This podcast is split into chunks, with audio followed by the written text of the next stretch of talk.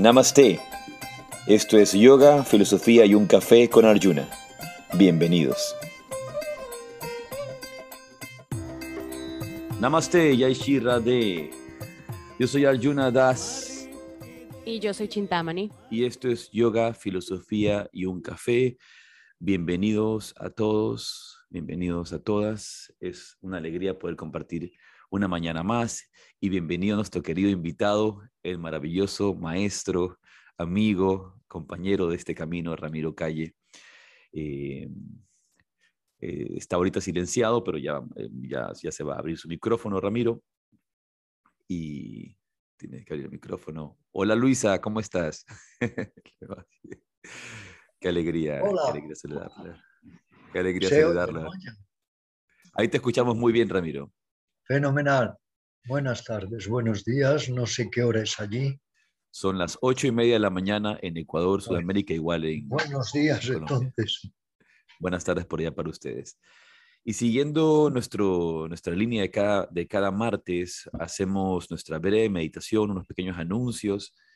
Eh, y sin más, los invitamos entonces a todos nuestros eh, amigos aquí en el podcast Yoga, Filosofía, un café, a darse un pequeño espacio, un momento de cerrar sus ojos, de cerrar sus ojos e ir hacia adentro. Y regresa toda tu atención hacia el espacio que ocupa tu cuerpo. Regresa tu atención hacia el aquí y a la hora.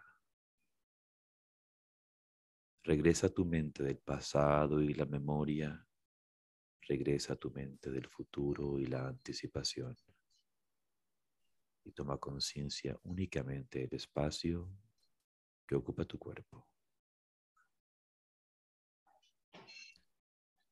Relaja tu frente y por un breve momento toma conciencia del flujo de tu respiración, del aire que entra y sale por tus fosas nasales. Toma conciencia de tu respiración profunda, silenciosa y calmada. Y por un momento respira en paz y silencio.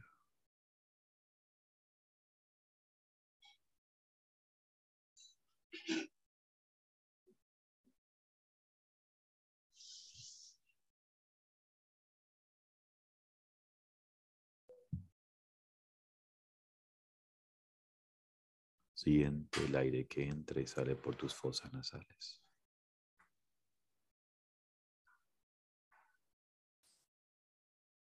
Y mientras observas tu respiración, esta se vuelve más calmada, más profunda, más serena.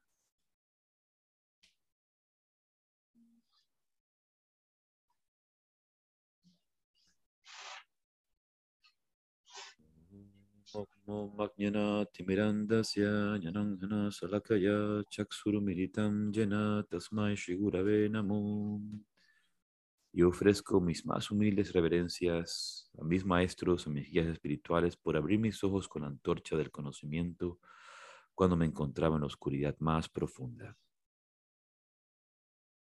Y muy lentamente abrimos los ojos, muy despacio abrimos los ojos, llenos de gratitud por este regalo de este día, por este espacio y por esta compañía maravillosa que tenemos aquí con Ramiro. Un pequeño anuncio y que tiene una relación también directa. Eh, no olvidar que tenemos nuestro retiro en los Pirineos em, en septiembre 10, de septiembre 13 al 18, basado en las enseñanzas del Vijnana Vairava Tantra. Y como no podía ser de otra manera, nuestro libro de texto está aquí, el Vijnana Vairava Tantra, traducido por Ramiro Calle, presentado por Ramiro. Así que los invitamos a acompañarnos, que no dejen de acompañarnos. Y si pueden conseguir, ya sea que vengan al retiro o no, consigan este libro, Vijnana Vairava Tantra, comentado por Ramiro. Ramiro, bienvenido. Gracias por acompañarnos, por estar aquí. Qué alegría verte. Muchas gracias. Qué bien estar con vosotros de nuevo. Ramiro, y aprovechando esto, el Vijnana Vairava Tantra es uno más de tantos libros maravillosos que has eh, escrito, comentado, presentado. Tengo mi versión, por ejemplo, del Dhammapada es prologada por ti. es el prólogo de esta enseñanza original del budismo, el Dhammapada desprologado por ti. Eh, y creo que ya este, en este momento, hasta hace un tiempo decíamos que tenías escrito 250 libros sobre yoga, meditación, autoayuda y tantas cosas, eh, tantos temas tan amplios relacionados con el despertar de la conciencia, pero creo que ese libro ya, es, ese número de, 250 libros ya lo traspasamos hace rato, ¿verdad, Ramiro? ¿Cuántos libros sí, Pero yo no lo sé, no lo sé, esa cuenta no la llevo, querido Gustavo, pero lo que sí puedo decir es que, claro, eh, es escribiendo desde los 15 años de edad. Entonces son muchos años y ha habido épocas, pero muchas, ¿eh? en las que he escrito 11, 12 horas diarias. Entonces eso da para muchos si uno sigue la escritura con fidelidad, con disciplina, con motivación, que ha sido mi caso. Yo puedo decir que el 80% de mi vida se ha dedicado a la difusión a través de las clases que sigo dando, a través de los libros, artículos, CDs. Esa ha sido mi vocación primordial. Que si volviera a nacer haría lo mismo, pues seguramente no, porque mucho de ese tiempo es mejor dedicarlo a los seres más entrañables y más queridos. Yo he sido en ese sentido un poco por mi eh, orientación vocacional eh, excesivamente dedicado a la difusión. Maravilloso, Ramiro. Sin embargo, creo que, si no me equivoco, creo que Jesús Fonseca estaba, seguía tras la huella de todos tus libros, ¿verdad? Si no me equivoco, él, estaba detrás de la cuenta de cuántos realmente habían. Él es un, para el quien no lo sepa, él es un escritor eh, y también humanista y un periodista muy célebre en España, ha publicado recientemente un libro precioso inspirado en nuestro gato Emil que se llama eh, un poco el arte de aprender a vivir de acuerdo a las enseñanzas de Emil. Y él ha sido presentador de muchos de mis libros, también ha prologado parte de mis libros, entonces es una persona que sí, me es muy cercana. Además, él tenía un programa muy célebre de televisión que están todos, digamos, los espacios colgados en YouTube y que le gustaba tratar estos temas. Todavía se pueden allí encontrar eh, eh, muchos de estos programas que son muy orientadores y con respecto al libro que ha publicado él en la editorial Mandala, se llama Emil, el arte de aprender a vivir, que es un cuento maravilloso inspirado en Emil. Y luego ha sido seguido por otro libro mío muy sentido, mi libro más emocional, más profundo, nacido del corazón, que es lo que aprendí de mi gato Emil. Así que ambos libros son un homenaje precioso a esta criatura única que yo considero uno de mis grandes maestros, que es Emil, porque tenemos que quitarnos esa idea un poco fantasiosa, mítica, ensoñadora a veces, de que el maestro va a aparecer con sus largas barbas, eh, entronado en una atmósfera muy, digamos, peliculera. Eso también hay que superarlo. El maestro es todo, la vida es el maestro, un amigo es el maestro, el conductor del taxi que te está llevando es un maestro, eh, un animal doméstico desde luego es un maestro siempre, fabuloso porque te comunicas con él de alma a alma, de ser a ser, y no solo a través de la pobreza y limitaciones del lenguaje y las palabras. Ramiro, y ahora que mencionas sobre este libro, si no me equivoco, en la feria de libros reciente que tuvieron en Madrid, el libro más vendido fue el libro, el libro tuyo más vendido fue el libro de Mil, ¿verdad? exactamente lo que aprendí de mi gato Mil. Es el libro que más vendí de mis 260 o los que sea en la Feria del Libro de Madrid y además hubo grandes colas para adquirirlo. Esto se debe a dos razones, querido Gustavo, primordialmente. Una, que hay infinidad, infinidad de personas que tienen gatos en su casa no uno ni dos, hay personas que tienen tres, cuatro. Quiero recordar a modo anecdótico que Lord Byron viajaba siempre con sus cinco gatos. Y la segunda causa es que los lectores han sentido que este libro está no solamente escrito con lo que podríamos decir el chakra del intelecto, sino sobre todo el chakra del corazón. Entonces muchas personas al leer este libro se identifican completamente y eso ha sido eh, sin duda pues un motivo de que este libro esté constantemente siendo requerido por muchos lectores. Fíjate lo que decía Claudia Gustavo, lo que decía Gurdjieff, este controvertido maestro, decía, comience por amar a los animales, es mucho más fácil, porque los animales no te juzgan, no acarrean rencor ni odio, no tienen la susceptibilidad, la suspicacia, las actitudes egocéntricas que tenemos los seres humanos. Y luego, porque la verdadera comunicación es más que comunicación, es comunión. La verdadera comunicación nace del sentimiento más hondo, lo que llamamos almo, amor del alma, y es mucho más fácil efectivamente al principio con los animales. Ramiro, has nombrado que, sí, 250, 260 libros.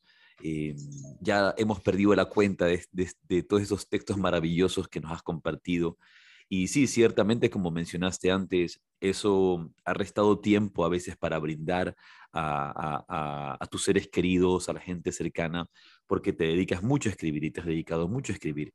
Pero también eso ha ayudado tanto en tantos países de, América Latina, de eh, hispanoparlante, hispanoparlantes, ¿verdad? En, en América, en Europa.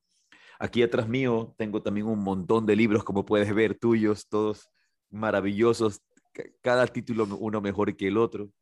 Tenemos la, y bueno, la mayoría me los has regalado tú, te agradezco muchísimo por este regalo que, has hecho a, mi camino, a mi aporte en mi vida. Y tengo entre estos uno que, que, que realmente me siempre ha sido, digamos, uno de mis preferidos. No voy a decirle preferido porque es uno de mis preferidos, que es El Fakir.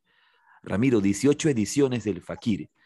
Y, sigue avanzando, sigue creciendo. Es un texto iniciático realmente. En su momento hubieron estos textos, digamos, previos a que tú escribías el Fakir, eh, que eran fascinantes, ¿no? Eh, hermosos como la autobiografía de un yogi, eh, ¿verdad? Siddhartha de Germán Hess. Creo que en este tiempo el Fakir toma este lugar ahora para este nuevo tiempo. Sí, es una cosa muy curiosa porque yo nunca lo había pensado yo escribí primero un volumen del Fakir, que se, llama, se ha llamado El Fakir, es el que va por 18 ediciones, también lo hay en inglés, en portugués. Después eh, publiqué la segunda parte, que se llama En busca del Fakir, y por último, porque se trata de una trilogía, la tercera parte se llama El manuscrito secreto del Fakir.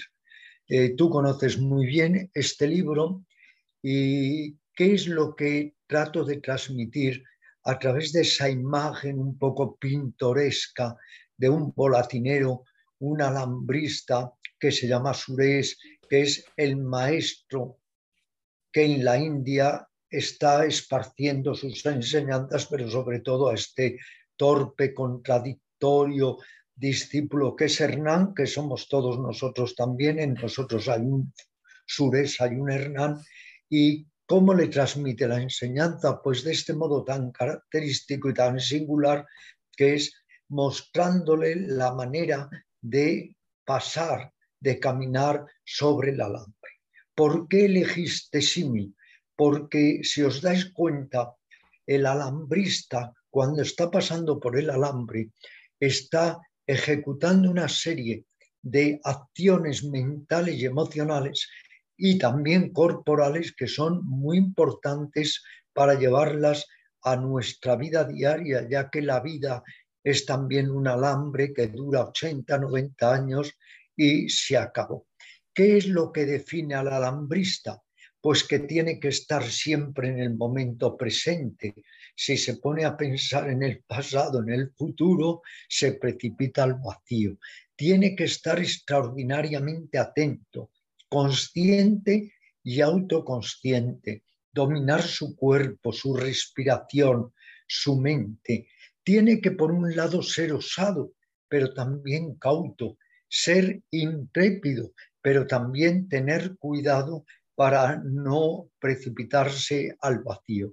Y lo más importante, esta sí que es la gran enseñanza, queridos amigos, para nuestra vida cotidiana. Cuando el alambrista se desequilibra un poco, reequilibra hacia el otro lado.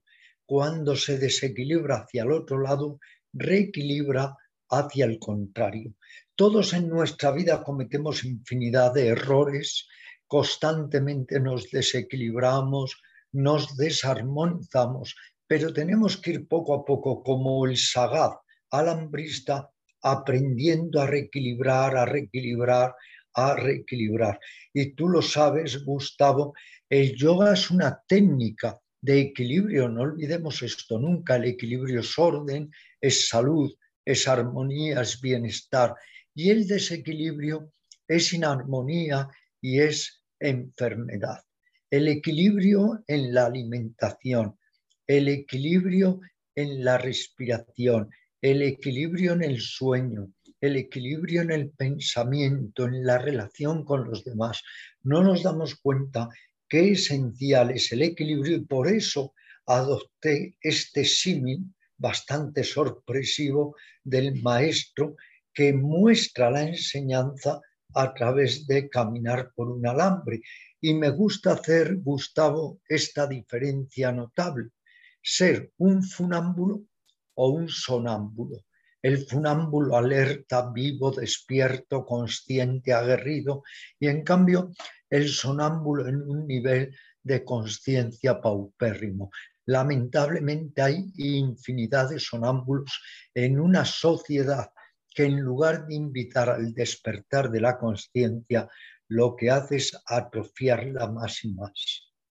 Como decía Krishnamurti, esta cita que, que constantemente, que constantemente la decimos, eh, no existe nada sano en estar adaptado a una sociedad profundamente enferma. Ya lo decía Krishnamurti. ¿no? Y Cierto, tiene toda la razón.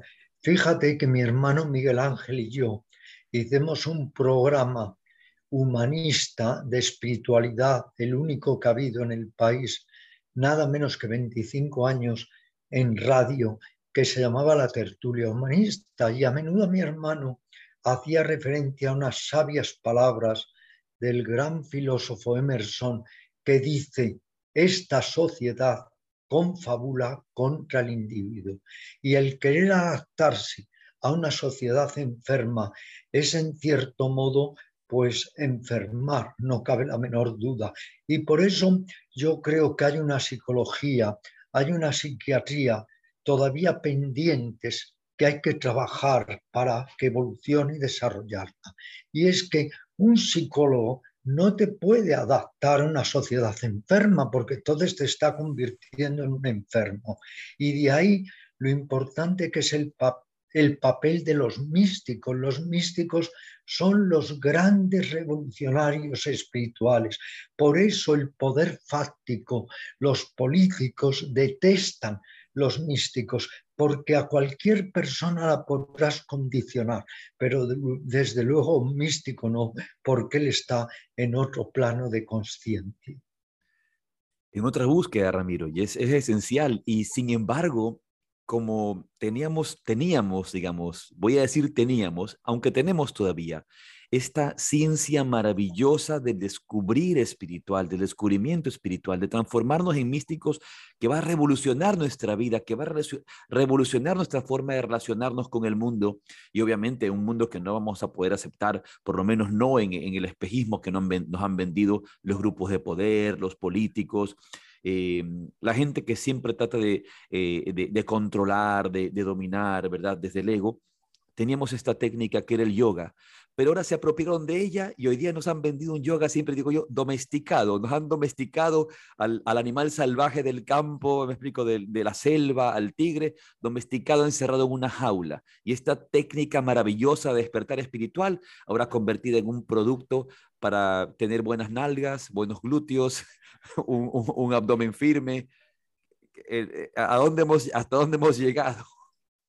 Por eso es muy interesante, antes que nada, informar, que las personas se informen, lean, investiguen y utilicen esa perla que todos tenemos en la mente, que es el discernimiento.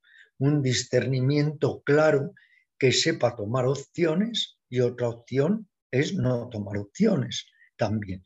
Y que hagamos una diferencia, querido Gustavo, entre lo que es el yoga y el yoísmo. Incluso en la India, fíjate ahora, al yoga verdadero se le llama yug. Y en cambio este yoga degradado, modernizado, degenerado, rentabilizado y prostituido se le llama yoga. Yug, yoga verdadero. Yoga, el yoga este que no está el yoga, porque yo siempre mantengo esta pregunta, ¿por qué le llaman yoga a lo que no es yoga? Pues indudablemente porque hoy el día la palabra yoga vende y entonces se utiliza, pero es, siempre pongo este ejemplo, como si nos quieren hacer creer que el juego del backgammon es el ajedrez. Pues no, una cosa es el backgammon, otra es el ajedrez. Y tú, en una conferencia que te oí, algo muy celebrado y que yo luego He dicho en innumerables, en innumerables programas, atribuyéndote obviamente a ti la autoría de este acierto, que es cuando dijiste, una cosa es yoga y otra es salsa. Hay yoga y salsa, pero lo que no hay es salsa yoga. Pues efectivamente así es. Ya mismo lo han de sacar, Ramiro, lo han de poner a la venta porque salsa yoga. debe, vender, debe vender muy bien el, el, salsa yoga.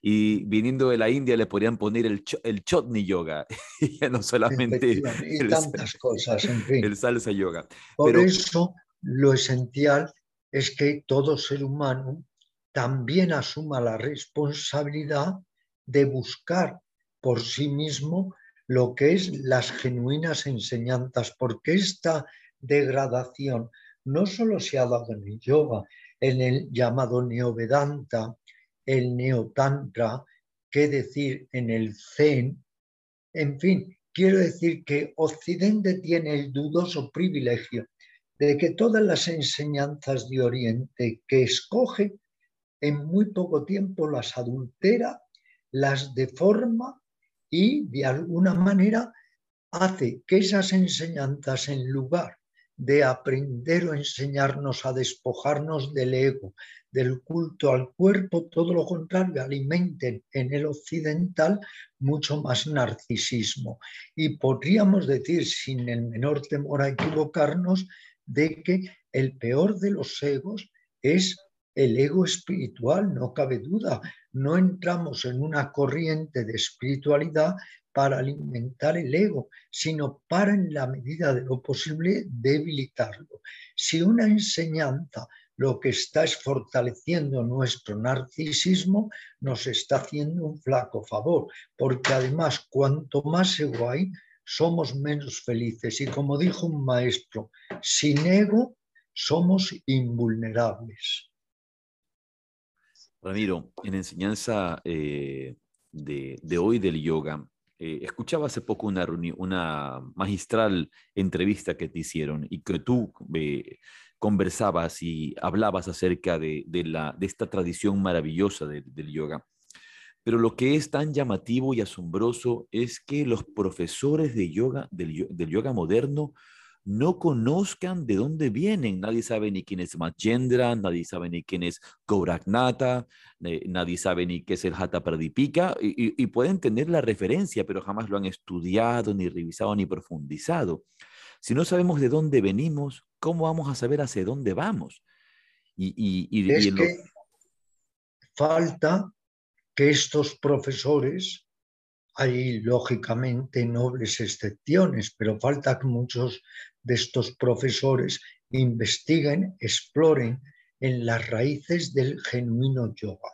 No solamente que se dediquen a hacer formaciones que son teóricas, porque ellos mismos muchas veces no han experimentado ni el pranayama, ni los bandas, ni los mudras, ni, ni eh, los ejercicios de concentración o meditación. No se trata de hacer formaciones constantemente que ahora hay, te lo puedo asegurar, infinitamente más profesores que alumnos. Lo que se trata es de que esas formaciones sean sólidas y que aquellos que las imparten, pues efectivamente indaguen, se informen en las genuinas raíces del yoga. No solamente que digan Hatha Yoga Pradipika, Shiva Sanjita, Geranda Sanjita, no, que los lean también estos textos y que lean otros muchos, porque es una cosa muy curiosa, Gustavo, que los más grandes textos, fíjate, de yoga, los más grandes no son de hindúes ni de orientales. En este sentido, vamos, eh, Sivananda, por ejemplo, se queda años luz de la categoría y la calidad de los textos de grandes autores como son Mircea Eliade, como es Julio Ébola, como son tantos otros que son grandes investigadores. Pero claro, hay que investigar un poco, lo que no se puede es estar hablando, por poner un ejemplo, como me puso un maestro, hablando todo el día del caviar y resulta que nunca hemos probado el caviar. Es un sinsentido, es aquello de ese maestro que siempre decía, yo predico pero no practico. Entonces creo que lo más importante de un profesor es que él mismo se adiestre, experimente las técnicas que está impartiendo. ¿Cómo se puede hablar de pranayama si nunca has hecho pranayama? ¿Cómo se puede hablar del savasana o yoga nidra o pratyahara si nunca has practicado esas técnicas? Es que es un gran contrasentido. Totalmente, Ramiro. Eh, quisiera, eh, aprovechando que estamos conversando de, esto, hay una referencia que yo siempre hago, Chintamani lo sabe. Em, hoy en día, lastimosamente, se compara, por ejemplo, cuando te van a decir, la gente dice, no sé qué elegir, no sé si elegir entre el yoga, la, gimnasia danesa, la natación o el karate. Es, es como elección. Cuando no, pues yo diría, cuando yo, no tiene comparación con eso. Pero yo diría, querido amigo, si usted va a elegir un pseudo yoga, elija lo otro, todo, lo otro menos el pseudo yoga. Porque claro, para que eh, elijas un yoga que no es yoga, que al revés se falsea la verdadera enseñanza y no te enseñan más que te puedes enseñar el levantamiento de pesos o hacer footing, pues es mejor que elijas la natación, el footing, levantar pesas efectivamente. Si entras en el camino del yoga es por todo lo que el yoga te puede ofrecer, que es la primera disciplina del mundo de mejoramiento humano, que te va a dar todo tipo de enseñanzas, de métodos totalmente solventes y fiables, que va a poner en tus manos toda clase de instrucciones para el autodesarrollo, no solo para tu beneficio, sino también para el beneficio de los demás. A propósito de esto que dices, no sé si te llegó esta noticia, Gustavo, porque además está recogida también en YouTube, en Internet, yo tuve una diatriba en este sentido, un pequeño rifirrafe con nuestro ministro de Ciencia, el ministro Duque, porque se dedicaba a menospreciar el yoga, la meditación. Entonces publiqué un reportaje en un conocido periódico eh, de Madrid donde decía que cómo se puede tener una visión tan esclerótica, tan estrecha, máxime un astronauta que debería tener la mente mucho más expansiva y más abierta. Y al día siguiente en su Twitter eh, publicó lo siguiente, no, si yo no digo que no sea mejor que no hacer nada, hacer pilates y yoga, Luego, fíjate la idea que tendría. Ya mezcló pilates y yoga, que nadie le había dicho nada de ¿Qué tiene que ver eso? Es que no tiene, no tiene la menor idea, te lo aseguro, de lo que es el yoga. Es una cosa realmente inconcebible. Y esto es así incluso muchas personas que parecen que son letradas, que parece que están formadas, pero lamentablemente se han quedado en esa cáscara del yoga que es el postureo, el yoguismo, y es que ellos mismos no tienen la menor idea de que el yoga sea algo más que esa, digamos, obsesión por la flexibilidad. Ramiro, hace unos días tuve que ir a, teníamos una reunión en, la escuela de mis hijos para dialogar y conversar sobre unos temas eh, académicos y yo decía, si yo le digo a la directora del colegio que soy profesor, que soy profesor de yoga, no me va ni siquiera a entender, no, no, no sabe, va a pensar que soy profesor de gimnasia. Entonces opté por decirle, em, trabajo en ciencia psicosomática, que da un poco más de amplitud a entender lo que es el yoga, porque el yoga obviamente, si, si entendemos realmente lo que es el yoga, hay una distancia abismal entre el aspecto eh, eh, de la salud física, en, el sentido eh, de, técnica física, y una ciencia realmente psicosomática, psicomental, más que una, un aspecto de gimnasia. La gente ni siquiera entiende ya lo que es el yoga. Así que la palabra Tienes toda la razón. Fíjate si la tienes que en España, no sé cómo va esto, en Ecuador u otros países de Latinoamérica. En España se da algo tan absurdo y esperpéntico que quien imparte eh, diplomas o títulos de profesor de yoga es el Instituto de Educación Física, el Instituto Nacional de Educación Física. Es que es verdaderamente sorprendente. Y luego esta exigencia de los títulos, como si hubiera tenido un título Ramana Maharshi, Ramakrishna, Sankaracharya o tantos otros.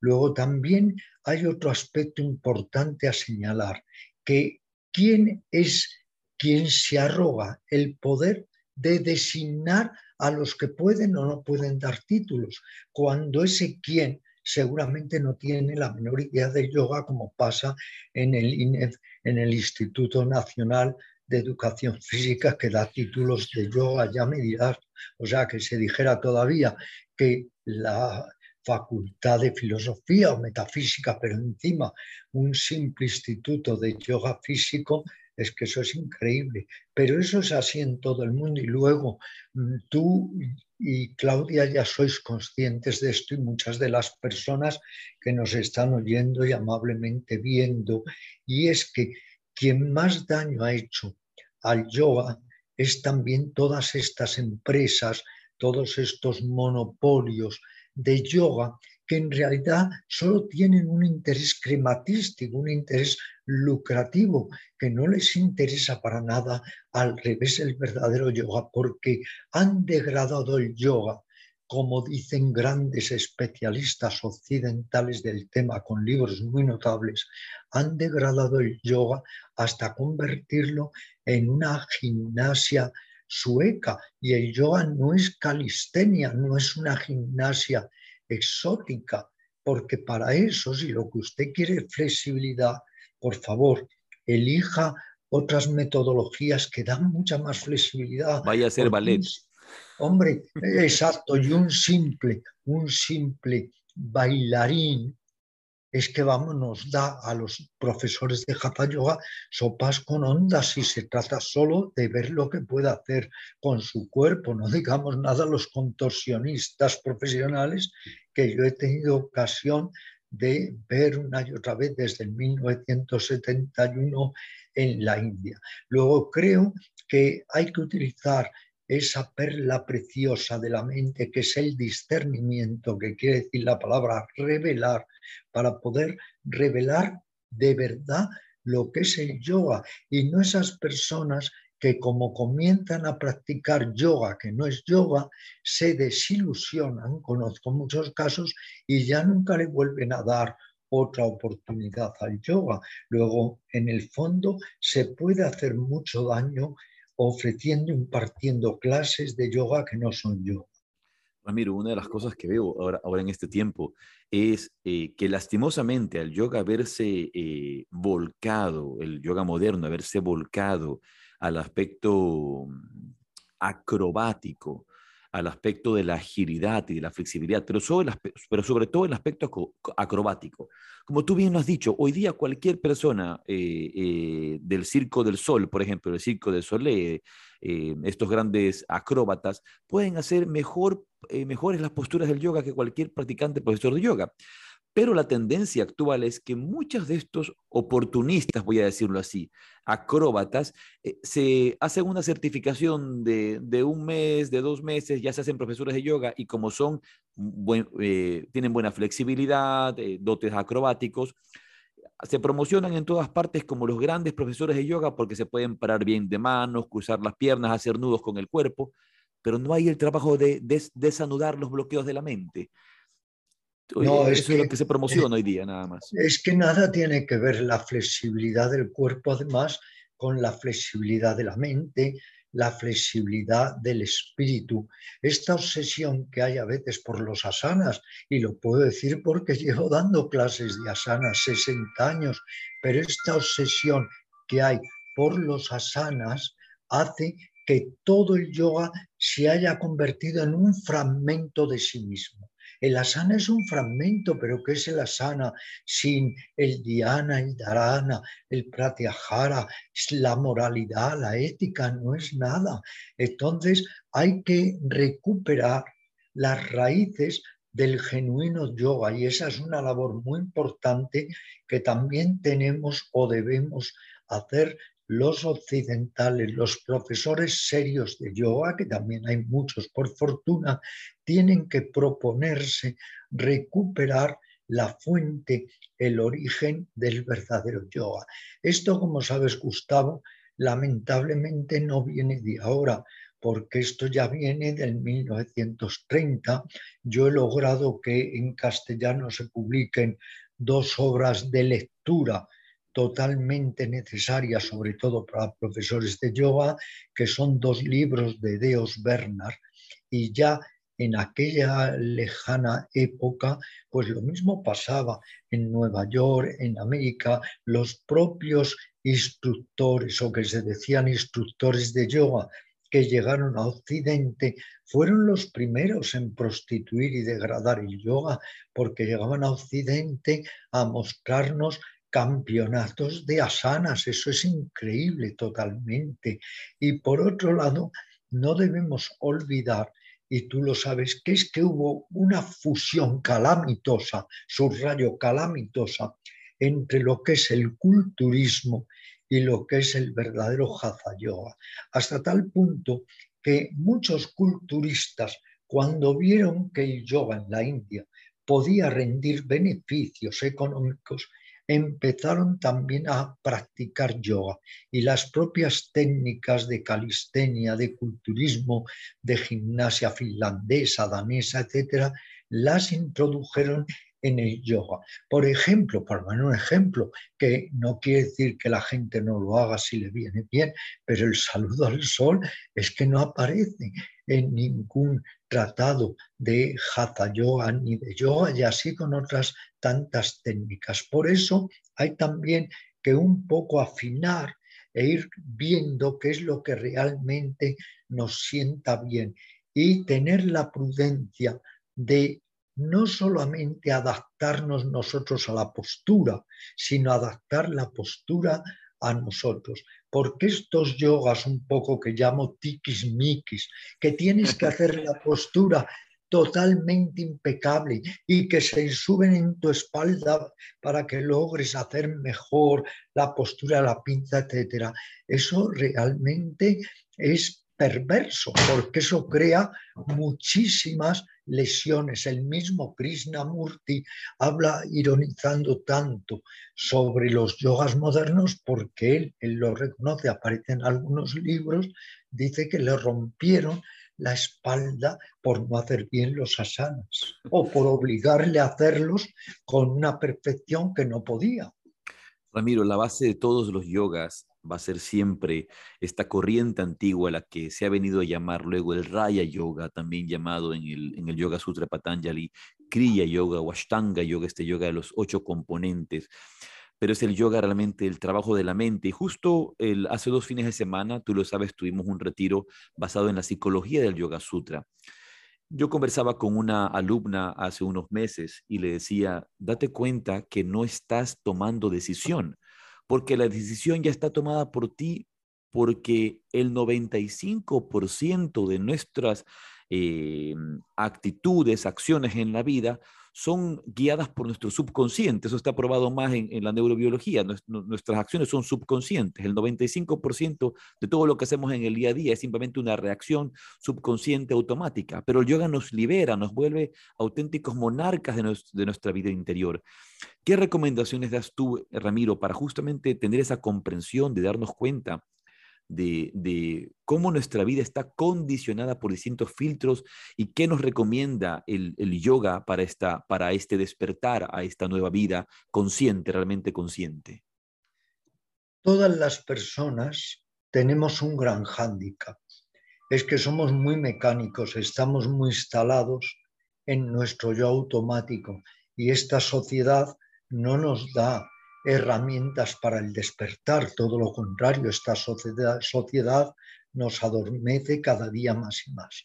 Pero el yoga, como otras técnicas, desde el zen, el vipassana, etc., lo que tratan es de ofrecernos técnicas eficientes y solventes para que podamos ir logrando ese despertar, esa exploración, ese desarrollo de la conciencia. Por eso podríamos decir sin temor a equivocarnos, no hay yoga si no hay conciencia, porque el yoga, hasta la ejecución de las posturas, para que rindan todos sus beneficios psicosomáticos, tienen que ser asociadas a la atención y la conciencia. Cuando uno tiene la fortuna de encontrar una senda, una vía que va a favorecer su autorrealización, uno adopta un compromiso. No es un compromiso con nadie, no es un compromiso con tu profesor, no es un compromiso con la familia, con amigos, no. Es un compromiso contigo mismo. Y el compromiso es que ya que tenemos la fortuna de haber encontrado enseñanzas, métodos, técnicas, vamos a tratar de convertirnos en un laboratorio viviente que podamos probar ensayar, experimentar todo ello, que es como nació el yoga. Es que no debemos olvidar que el yoga nace porque una serie de personas hace 5.000, 7.000 años se convierten en laboratorios vivientes y empiezan a concebir, a ensayar técnicas. Y todo el yoga es experiencial. Todo el yoga es tratar de llevar la teoría a la práctica y de ahí el célebre eslogan ya tópico que tanto repetimos de vale más un gramo de práctica que toneladas de teoría. Con respecto a si hay o no hay destino, que también es una pregunta que me hacen muchísimo en las clases de meditación, tenemos que asumir que si algo surge en nuestra vida para ayudarnos, para que podamos evolucionar conscientemente, sea o no sea destino, es una oportunidad única para darle un sentido, un propósito y un significado a nuestras vidas. Y muchas veces también hay que decir, no importa por qué una persona llega al yoga, lo importante es que llegue y el yoga le transformará. hay personas que llegan al yoga porque tienen varices y quieren sanarlas o tienen escoliosis o colon irritable. Hay muchas razones para llegar a yoga, otros estrés, otros insomnio, otros insatisfacción profunda, vacío interior. Bien, lo importante es llegar al verdadero yoga. Y si has llegado a alguien que imparte el verdadero yoga, luego tú mismamente irás descubriendo que no solamente te sirve para sanar unas u otras dolencias, sino que el yoga te abre un campo de infinitas posibilidades hacia la elevación de la conciencia, el desarrollo de la mente y algo muy importante, ir más allá de la mente, porque es que todos creemos que solo es la mente racional, la mente lógica, no, esa es una porción muy pequeña de la mente.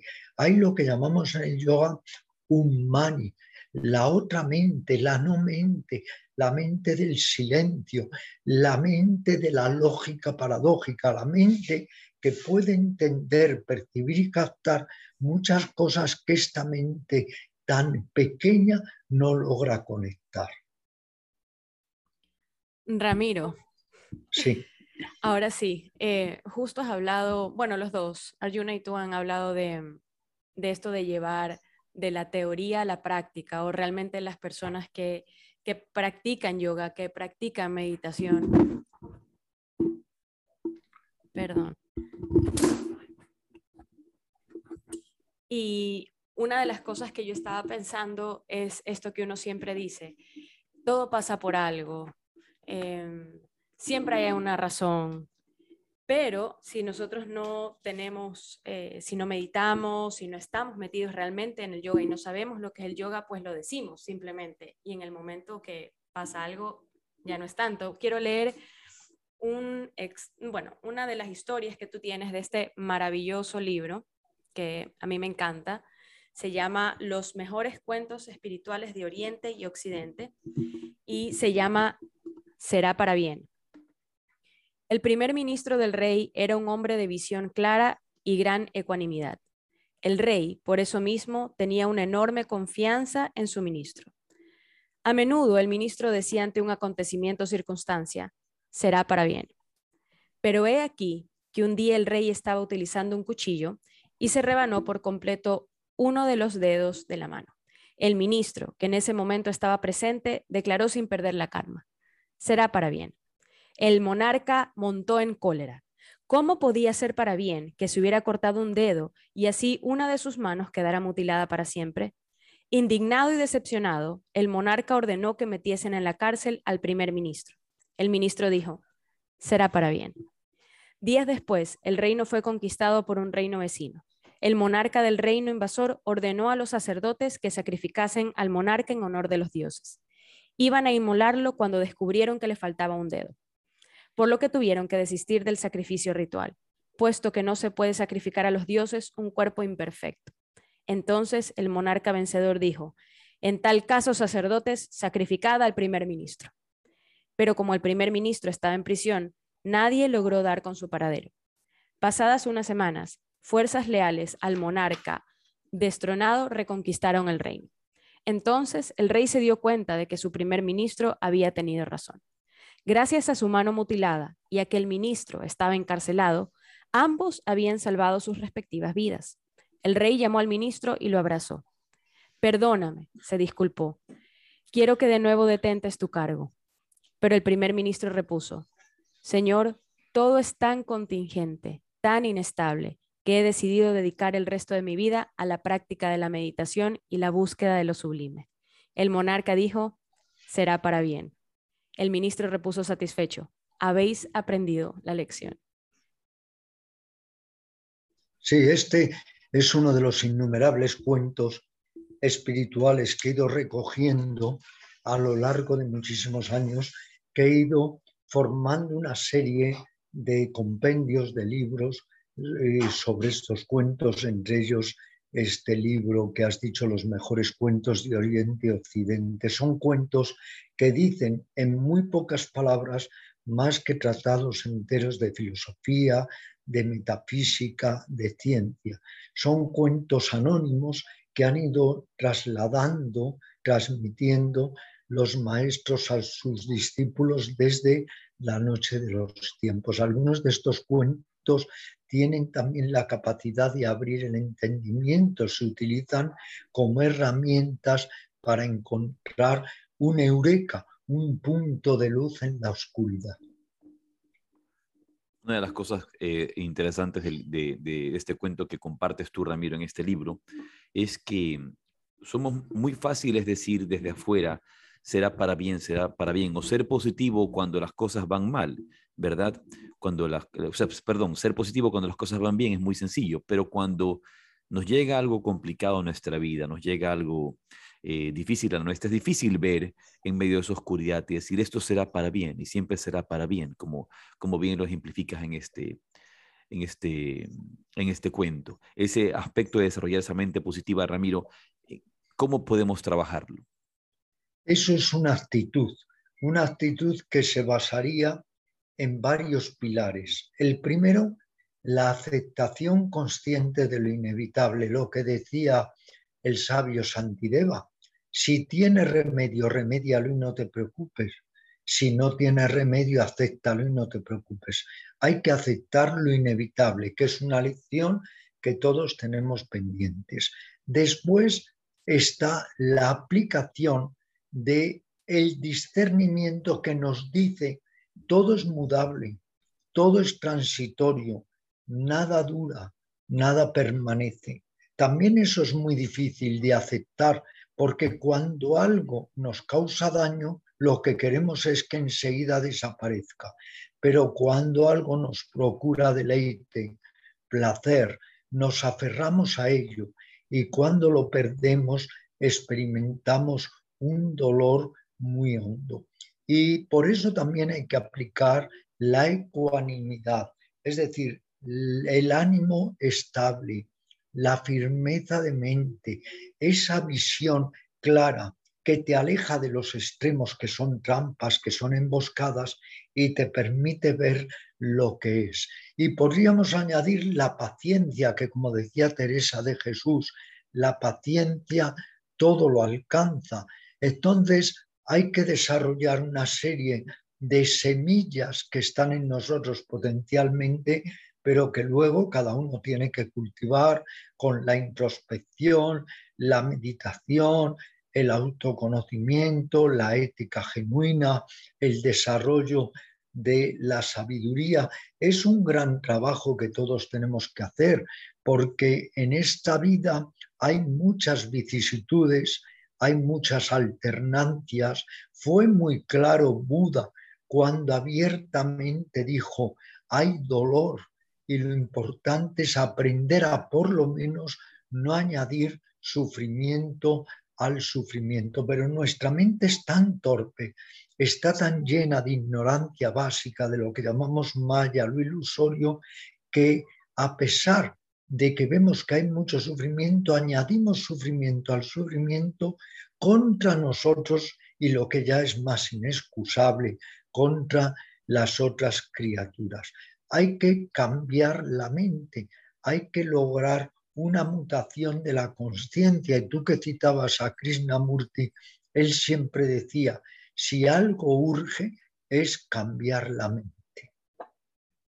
Miro, hablamos antes del maestro, mencionaste acerca del maestro.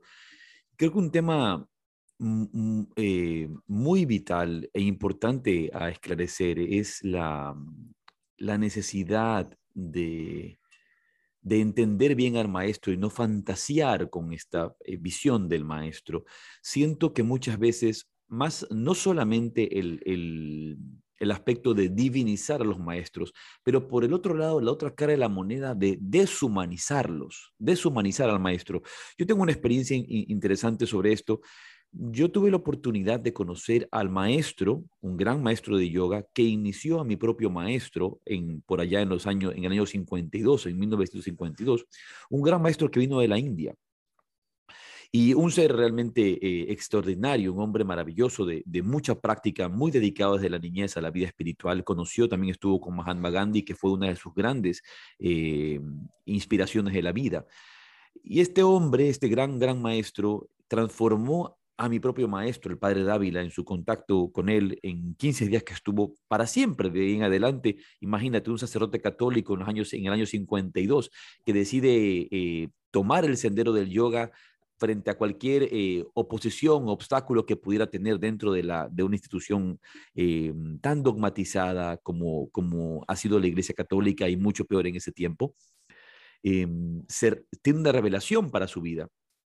Pero pasan los años habían perdido contacto con este maestro y este maestro se, para ese tiempo ya se había casado, tenía hijos y estos son datos que conozco yo de forma personal.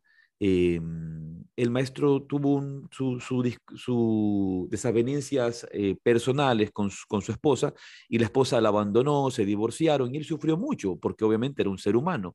Sufrió mucho por, digamos, unos cuatro meses que yo conozco los detalles del, caso, ¿no?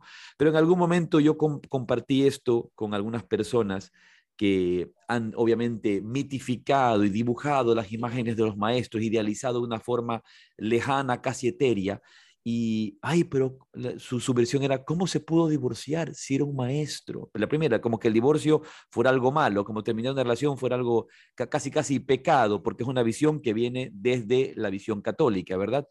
un pecado divorciarse. Y la otra, pero ¿cómo puede tener ese karma si es un maestro? Y, y luego, ¿cómo puede tener pena si es un maestro? Entonces, siento que si por un lado se ha divinizado el maestro, por el otro se pretende deshumanizar los maestros como si no fueran seres humanos, como si no tuvieran sentimientos y no pudieran tener fracasos y victorias. Yo siempre lo he dicho, yo considero a mi maestro, el padre Dávila, un iluminado, pero con sus virtudes y sus defectos, porque era un ser humano.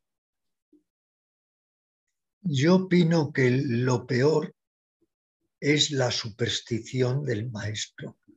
Cuando estos falsos maestros estos gurús cuya ambición no tiene límite, cuyo ego es un rascacielos, exigen de sus discípulos obediencia ciega y abyecta. Esto es terrible, porque personas que han nacido libres mueren esclavas de su maestro y porque si para salir de mi celda me voy a meter en la celda de otros, sinceramente yo prefiero quedarme en mi celda. El maestro hay que diferenciar. ¿Es un maestro realizado totalmente, que hay muy pocos, o es un maestro? Un maestro que está en la senda, como estamos todos, en busca de la liberación final. Y el maestro indudablemente tiene una corporidad, tiene una mentalidad, es un ser humano. Y hay una historia. Un maestro muy sabio estaba a punto de morir y los discípulos le dicen, Señor, resume tu vida. Y el maestro dice, error tras error tras error. Todos cometemos infinidad de errores porque somos efectivamente humanos. Y por otro lado, hubo un maestro sufí que les dijo a sus discípulos, porque soy débil, comprendo vuestra debilidad. Y un maestro no tiene por qué asumir los cánones sociales y culturales. A lo mejor ese maestro que se divorció es que tuvo la suficiente lucidez y discernimiento para divorciarse cuando debía hacerlo. Y a lo mejor otros, por falta de lucidez, prefieren llevar una vida de dolor para sí mismos y para su pareja y para sus hijos y no se divorcian por patrones tradicionales. Nadie es quien para juzgar. Al juzgar o descalificar también nos estamos juzgando muchas veces a nosotros mismos. Tenemos que recorrer una vez más el camino del Buda que decía el camino del justo medio ni caer en el extremo de divinizar al maestro la superstición, el rendirle obediencia ciega, el ser sus siervos, ni tampoco exigir que el maestro sea más que Shiva, porque hasta el mismo Shiva, el dios del yoga, pues también eh, se dejaba de alguna manera perturbar por sus saktis, por sus diosas. Quiero decir con esto, el maestro es un ser de carne y hueso y no tengamos esa idea mítica del maestro de aquella película hermosa que levantaba en todos ilusiones espirituales, que era que unos occidentales se encuentran en unas tierras lejanas, un monasterio donde hay lamas, etcétera, y ponen ahí pues toda su ilusión. No, el verdadero maestro, me estoy refiriendo a Horizontes Perdidos, hermosa película también, el verdadero maestro es el que te da las herramientas para que tú te conviertas en tu propio maestro. Ese es el buen maestro. Ahora, el maestro que es como el ávaro psicoanalista o psicólogo o psicoterapeuta, que nunca te quiere dar de alta para seguir teniéndote en consulta, ese falso maestro no merece la pena. El verdadero maestro sabe soltar y el verdadero maestro tiene la humildad suficiente para saber que maestro y discípulo forman parte de lo mismo. ¿Quién hacia el niño? ¿La madre o el niño hacia la madre? ¿Quién hacia el maestro? ¿El discípulo o el discípulo hacia el maestro? Se dice que hay una tradición eterna, que es que cada vez que el maestro ayuda a subir un escalón al discípulo, el él mismo también asciende un escalón. El maestro necesita al discípulo, el discípulo al maestro. Y muchas veces eso sí, decimos, es que no hay buenos maestros y ahora tendríamos que preguntarnos, ¿y buenos discípulos? Es que el problema es el maestro y el discípulo muchas veces. Por eso Buda no cayó en la trampa, porque Buda ha sido el ser más lúcido que ha habido, pero por eso nadie le sigue. Ahora estoy escribiendo un libro que se llama ¿Por qué todo el mundo habla de Buda y nadie le sigue? Pero nadie, todo el mundo habla de él, hay esculturas de él, hay, ya se han hecho célebres una serie de aforismos de él, etc. Pero nadie le sigue. ¿Por qué? Porque él abrió a la realidad descarnada, sin placebos, sin atajos para llegar al cielo, diciendo que para liberarte hay que hacer un trabajo de gran envergadura. Pues como decía, no cayó en la trampa. Cuando estaba muriendo todos sus discípulos a su alrededor llorisqueando, le dijeron, por favor, Señor, nombra un sucesor. Y Buda dijo, pero ¿por qué si el sucesor es la enseñanza? El maestro falla, los profesores fallamos, los instructores fallamos. Ahora, quien no falla nunca es la enseñanza, que volviendo a Buda dijo, es pura en su comienzo en su medio y en su final. Luego, en lo que hay que creer es en la enseñanza, no solo en el maestro. Ramiro, y si tuviéramos, no todos tenemos la oportunidad de tener a Ramana Maharshi o a Ramakrishna de maestro, como te has dicho antes, eh, esos son eh, cierto tipo de maestros, pero el maestro es un ser humano, el maestro también comete errores y justamente esa, esa, mm, esa parte, humano, esa parte humana para mí es también fuente de inspiración, el hecho de que frente a su propia situación pueda seguir avanzando, cultivándose y creciendo. Pero no todos tenemos la oportunidad de tener un Ramana Maharshi con nosotros y peor todo el tiempo. Pero sí tenemos la oportunidad de ir a Shadak, a sentarnos a los pies de un grande como tú, Ramiro. Bueno, no, gracias. no, no me digas eso, que sabes que una de las cosas que siempre digo es que no quiero que me llamen maestro, soy un profesor.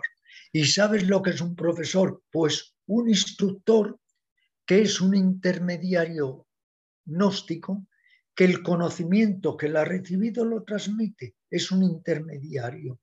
Entonces, si no te presentas como maestro, nadie podrá echarte en cara que haces cosas que no es de un maestro. Ahora, claro, lo malo es cuando te presentas como un maestro liberado, un maestro realizado, y entonces, ¿qué sucede? Que si no lo eres, no puedes estar a la altura de las circunstancias.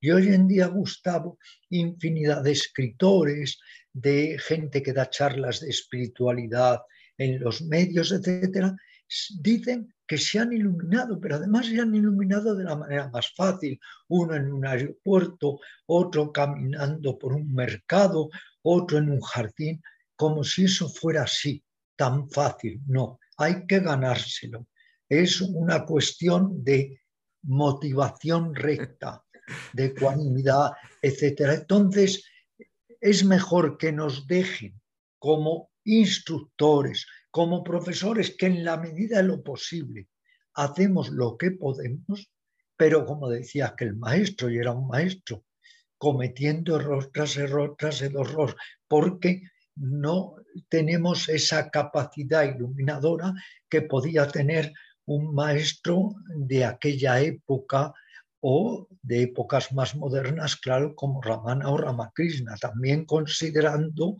que Ramana y Ramakrishna nunca jamás salieron de su entorno. Es más fácil, fíjate lo que te digo, ser maestro sin salir nunca de tu arran que ser maestro saliendo del arran y enfrentándote a una sociedad putrescible calamitosa, vergonzosa, donde lo difícil ya es mantener un poco la mente lúcida y el corazón tierno. Ya con eso tenemos bastante. Ramiro, como dijiste antes, em, si queremos buenos maestros, pero somos buenos discípulos, y hoy día en este tiempo una cosa que nos damos cuenta, y lo dijiste también antes, ya nadie quiere ser discípulo, ya nadie quiere ser estudiantes, todos quieren ser profesores, todos quieren enseñar. Entonces, como lo dijiste antes, hoy existen más profesores que alumnos. Sí, muchos más. Y, realmente es, es, asombroso por decirlo lo menos, pero el, efecto está en que nadie quiere seguir la enseñanza, nadie quiere practicar ni, cultivarse, sino inmediatamente conocer y luego ir a enseñar a otros. Y porque hay un proceso psicológico entendible humanamente, desde luego, que es que una persona idealiza la profesión de profesor de yoga o de meditación o de zen. ¿Y qué sucede?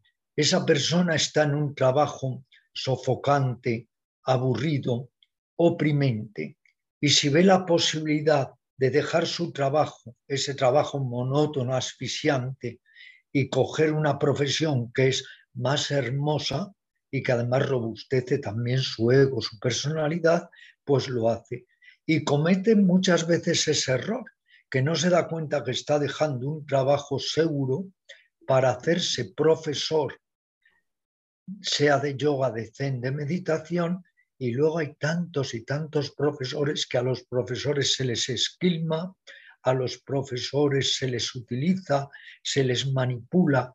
Yo no sé en Ecuador, pero aquí hay profesores que están dando clases de yoga por 7 euros, por 8 euros, que tienen que irse de una punta a otra de la ciudad porque tienen claro que recurrir a varios espacios de yoga y no logran aún así sobrevivir, que incluso pidieron a veces créditos para abrir su rincón de yoga y luego les ha ido muy mal. Todo eso también hay que decirlo. Pero hay algo que Luisa ha acuñado como el síndrome de la tarima. Y es que en cuanto uno se sube a una tarima a dar clase, parece que tu narcisismo crece, tu ego. Y eso es muy peligroso porque uno no debe hacerse profesor para afirmar su ego, sino simplemente para compartir con los demás la enseñanza que uno ha recibido.